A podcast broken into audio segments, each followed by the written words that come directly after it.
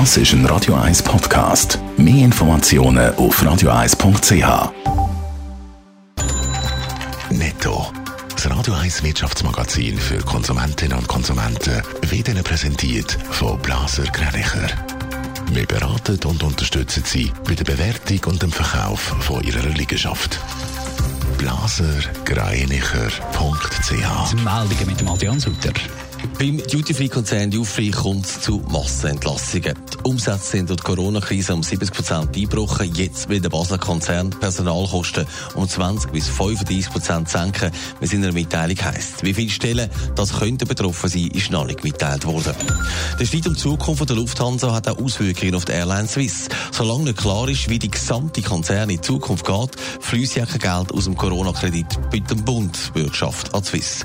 Morgen werden die Lufthansa-Aktionäre über das weitere Vorgehen und die Unterstützung von der Lufthansa entscheiden. Der Nahrungskonzern Neste reagiert auf die Rassismusdebatten und ändert den Namen von zwei Produkten in Australien.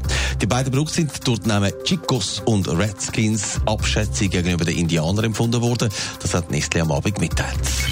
Es ist ein Megaloch, das die Corona-Krise auch in die Kassen der öffentlichen Verkehrsmittel gerissen hat.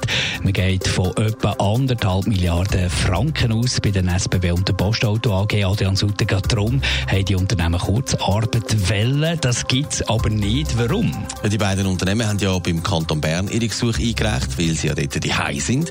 Der Kanton Bern hat sich dann aber auf die Aussagen vom SECO verlassen und das hat gesagt, Unternehmen im öffentlichen Verkehr, wo nicht ein unmittelbares Entlassungsrisiko besteht, können keine Kurzarbeitsentschädigung beziehen.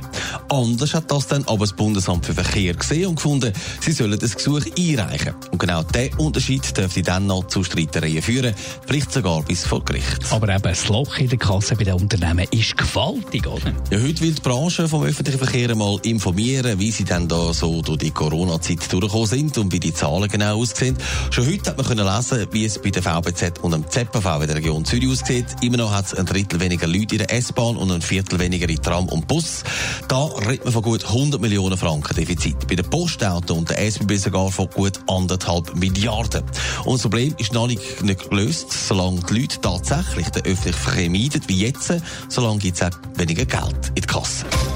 Netto. Das Radio 1 Wirtschaftsmagazin für Konsumentinnen und Konsumenten.